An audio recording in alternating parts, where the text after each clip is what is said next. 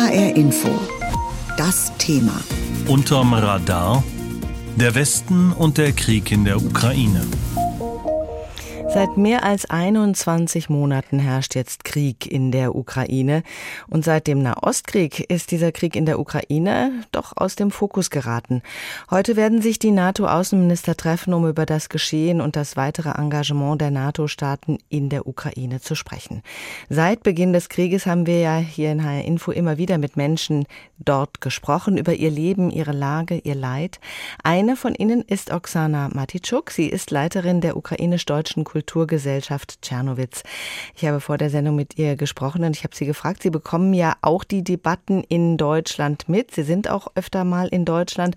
Auf der einen Seite sollen die finanziellen Hilfen deutlich gesteigert werden, aber es gibt auch Debatten, die ukrainischen Flüchtlinge weniger zu unterstützen. Wie wird das in der Ukraine wahrgenommen? Sehr unterschiedlich, das kann ich Ihnen sagen, weil in meinem Umkreis das ein Thema ist, aber auch in den Medien. Und ich glaube, es gibt auch tatsächlich sehr verschiedene Geflüchtete in Deutschland, Menschen, die tatsächlich Unterstützung brauchen, weil sie kein Zuhause mehr haben. Es sind aber auch welche, naja, bei denen man sich fragt, ob es wirklich notwendig ist. Das ist wirklich ein, ein Thema, wo ich persönlich die Menschen in Deutschland, die das kontrovers diskutieren, sehr gut verstehe. Wie ist das in der Ukraine? Haben Sie dort, äh, auch in Ihrem Umfeld, haben die Menschen das Gefühl, dass sie jetzt weniger wahrgenommen werden als äh, betroffenes Land wegen des anderen Krieges in Nahost?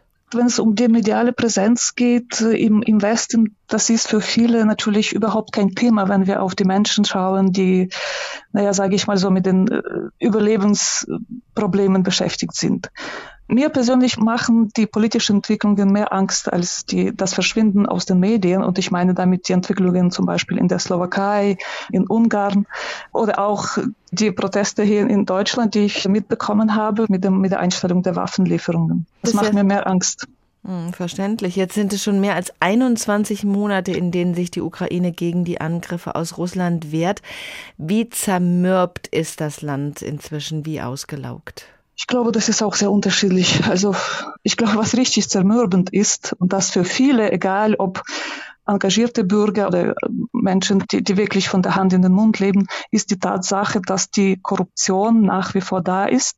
Und bei manchen äh, Korruptionären wünscht man sich tatsächlich die, die Todesstrafe zurück. Das, das, das wird auf jeden Fall so, so diskutiert.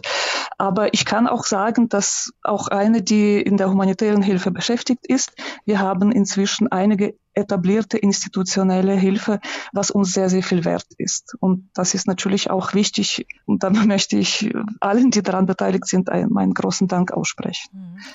Als wir das letzte Mal gesprochen haben, da war ganz deutlich spürbar, dass Sie unbedingt den Sieg wollen, auch in Ihrem Umfeld äh, nichts darunter sich eigentlich vorstellen können. Ist das so geblieben? Das wünscht sich, glaube ich, jeder normale äh, Ukrainer, jeder Bürger, der für dieses Land steht. Das, da hat sich auch nichts verändert. Mit welchen Gefühlen gehen Sie in die nächsten Tage, Wochen und Monate wieder ein Weihnachten im Kriegszustand? Ich habe viel vor. Äh, wir haben viele Projekte für Kinder der Geflüchteten. Wir haben eine Kunstausstellung, die sich mit, mit den äh, Fluchtgeschichten beschäftigt. Also wir sind sehr gut äh, beschäftigt, sage ich mal so. Was mir natürlich weniger Freude bereitet, ist die Erwartung, dass die Russen bald natürlich die, die, Infrastruktur massiv bombardieren, dass wir wieder in Dunkelheit versinken. Aber auch da sind wir schon besser bewaffnet als im letzten Jahr. Das heißt, Sie sind eigentlich ganz positiv beisammen. Ich muss mich positiv beisammen halten. Wissen Sie, wenn, wenn ich das nicht machen würde, äh, würde ich mit Ihnen gar nicht mehr sprechen. Ich, ich glaube, es geht vielen so wie mir.